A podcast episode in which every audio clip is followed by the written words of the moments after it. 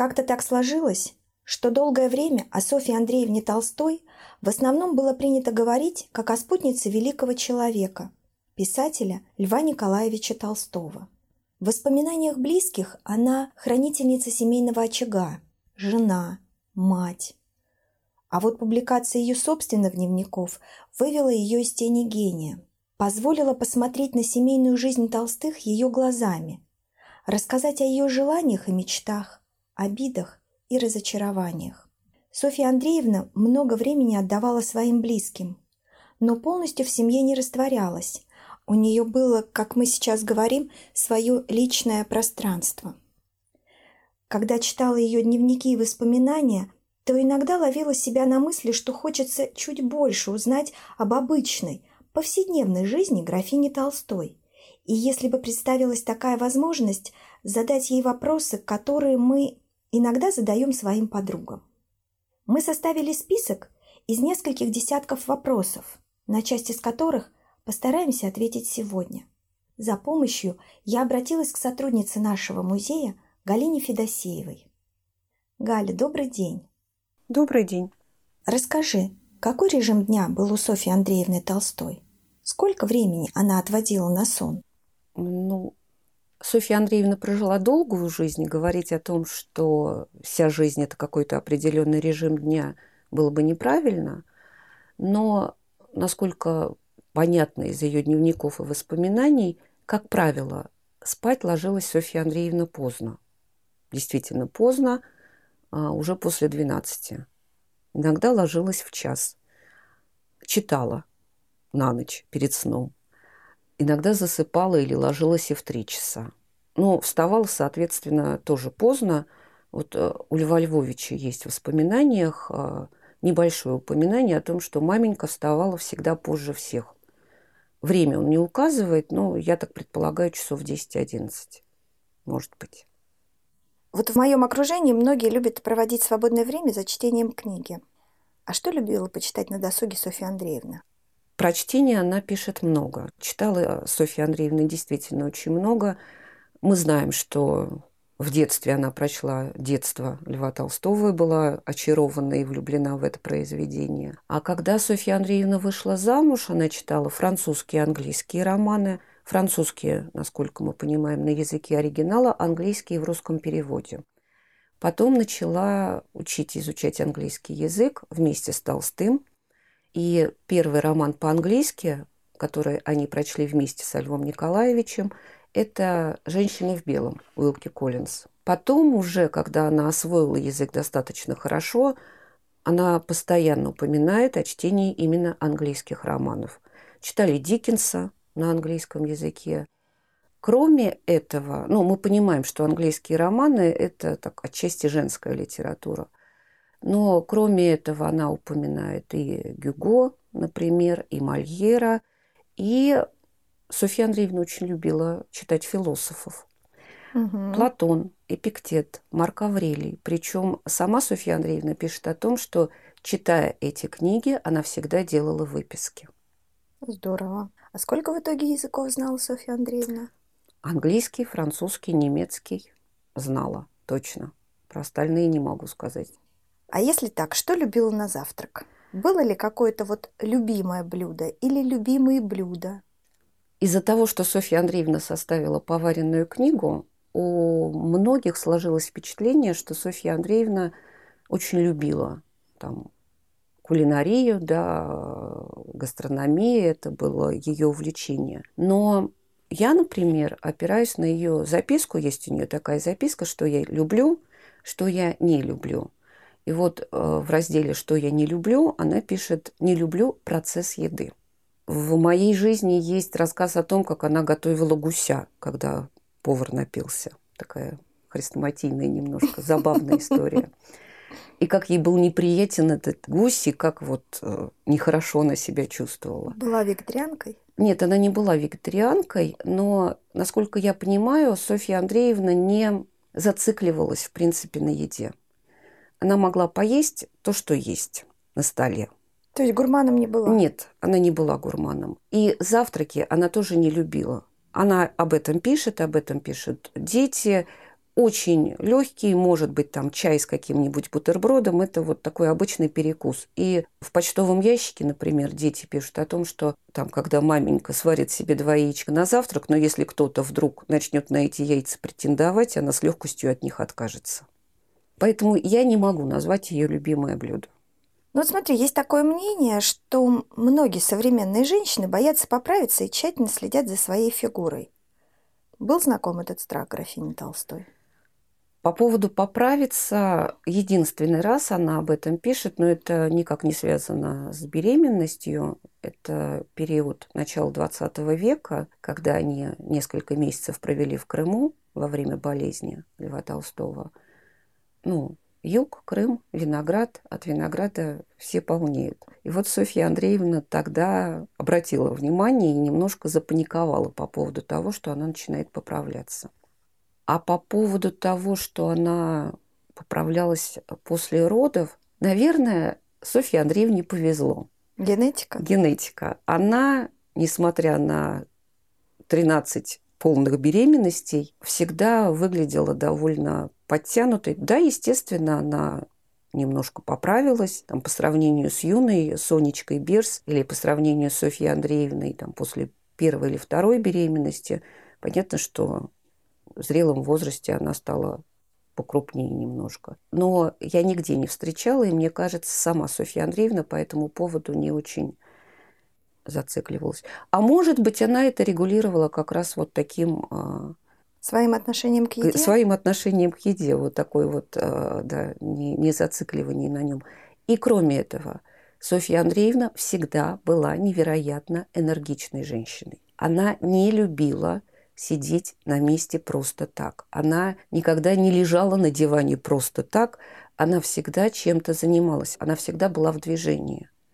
И как писала внучка Софья Андреевна Толстая Есенина, про бабушку нельзя было сказать, что она куда-то шла. Она всегда куда-то бежала. Ну, даже вот когда смотришь на фотографии, она уже в достаточно зрелом возрасте, но фигура у нее Да, прекрасная. фигура хорошая, она не выглядела, ни на одной фотографии она не выглядит располневший, сильно располневший, болезненно располневший. То есть это всегда воспринимается как, ну, как норма. Ну, в общем, как мы и говорим, движение, движение. Да, движение. Бывает такое. Вот встречаешься с подругой и слышишь, появился седой волос. А Софья Андреевна красила волосы? Не могу сказать, я нигде не встречала этого упоминания о том, чтобы она красила волосы, но однозначно она ухаживала за собой. Пользовалась косметикой? Она пользовалась ухаживающей косметикой. Ну, смотрите, в той же поваренной книге, а там же есть рецепт крема. Да. Наверняка это ее заинтересовало, коль она этот рецепт записала в свою тетрадочку. Правильно? Угу. А потом не записывала, других мы не знаем, но наверняка были ухаживающие средства, которыми она пользовалась постоянно.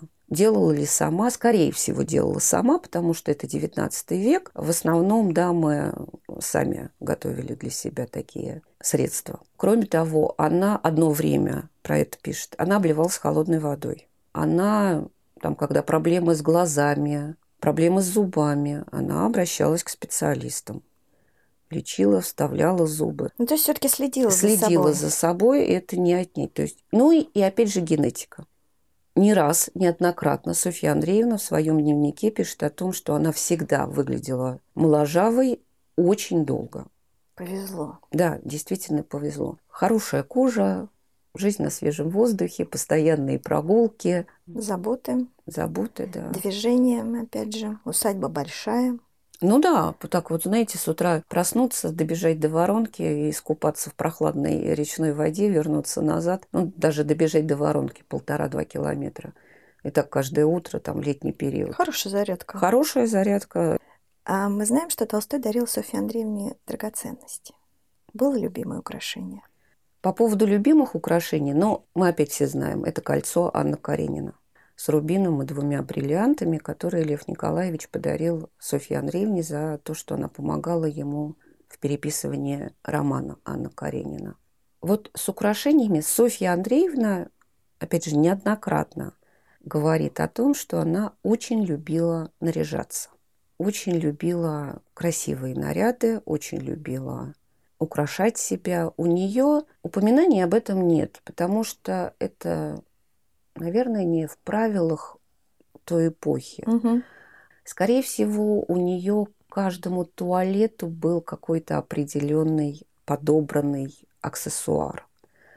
Но все-таки она была графиня. Конечно, Это просто да, по да. статусу положено было. Вот, поэтому, а когда, в принципе, этих украшений, аксессуаров много, ну, не знаю.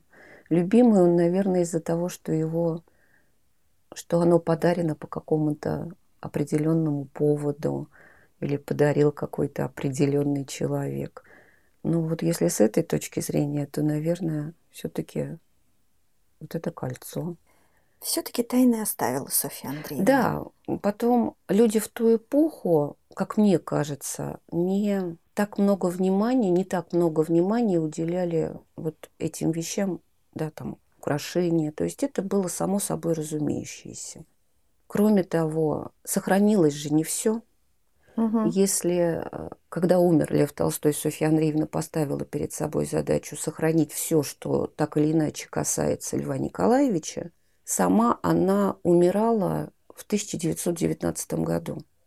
Это революция, это сначала Первая мировая жуткая инфляция, и продуктов не хватает, затем революция, затем гражданская война. Очень много вещей Софья Андреевна она жила в Ясной Поляне с дочерью Татьяной Львовной. Они очень много вещей просто продавали или обменивали на продукты. Угу. И как раз свои вещи, платья, драгоценности, украшения, она не жалела. Было главное сохра... не сохранить украшения, а хлеб добыть, пропитание, те же там черные макароны. Что она отдавала за этот килограмм черных макаронов, мы не знаем. Но продукты добывали вот, что было, то и отдавали. Все перипетии и все, с чем столкнулась Да. наша страна, графиню это тоже коснулось. Это коснулось, поэтому вот эту историю, ну, ее нельзя раскрыть. Но то, что она сохранила, да, вот то же самое кольцо, например, или золотой браслет с портретом Льва Николаевича. Вот это несло для нее какую-то ценность не материальную, а как раз духовную. Угу. Вот эти вещи она сохранила. Связь с мужем. Скажи, а были у Софьи Андреевны близкие подруги? Мы ведь часто делимся с проблемами, радостями с э, каким-то близким нам человеком. А вот у нее. Ну, для Софьи Андреевны самой близкой подругой была ее сестра Татьяна Андреевна.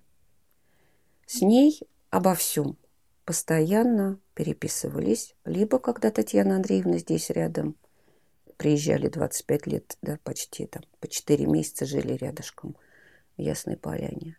Поэтому обсуждали абсолютно все. И переписка, она не опубликована, только фрагментами небольшими. Угу. Но мы знаем, что там вот обсуждается абсолютно все. Начиная с, с соплей Миши, заканчивая тем, над чем работает или о чем говорит Лев Николаевич. Ну, в принципе, все то же самое, что и мы обсуждаем Да, со своими да, да. подругами. Ну, были и другие у нее знакомые, приятельницы, она с ними встречалась, она переписывалась. Но вот такой открытости и близости, наверное, больше ни с кем, только с Татьяной Андреевной. А было любимое увлечение? Ну вот то, что сейчас мы говорим хобби. Что-то вот одно, что можно было бы выделить, что ей вот ну очень нравилось, чему она посвящала много времени. Я вновь вернусь к записке, что я люблю, что я не люблю, что я люблю. Люблю творить, хотя бы шить. Пишет о том, что в принципе ее всегда волновало, интересовало искусство. Но вот уже в этом огромном разделе искусства, Мгм. да, увлечения разные и пере- с разной периодичностью и совершенно разной направленности. Рисовала. Рисовала с детства, очень любила. Но мастерства, как она пишет, у меня либо не было таланта, или просто по недостатку времени. Но мы же знаем, что есть и рисунки Софьи Андреевны, есть ее работы, Мгм. этюды яснополянские. Увлекалась музыкой. Тоже пробовала достичь определенного совершенства. Поначалу это была игра в четыре руки. Ну, либо одна, либо в четыре руки со Львом Николаевичем. с Марией Николаевной. Дети же пишут о том, как родители, там был период, когда родители, дети шли спать, а Лев Николаевич с Софьей Андреевной садились за рояли в четыре руки и играли Шопен. Ну, это тоже увлечение. Потом уже там 90-е годы Софья Андреевна вновь вернулась к этому увлечению музыкой. И, как пишет Александра Львовна, уже старые негнущиеся пальцы, но тем не менее все равно она там разыгрывала эти гаммы. Фотография. Мы сейчас тоже все увлекаемся фотографией. Мы все увлекаемся фотографией. Софья Андреевна достигла в этом увлечении невероятного мастерства. Стасов писал, какая мастерица Софья Андреевна по чести фотографий. На иные смотришь, просто слюнки текут. Такое Писала сказки, лесное. сказки, рассказы для детей. Это, ну, в общем, все, что связано с творчеством.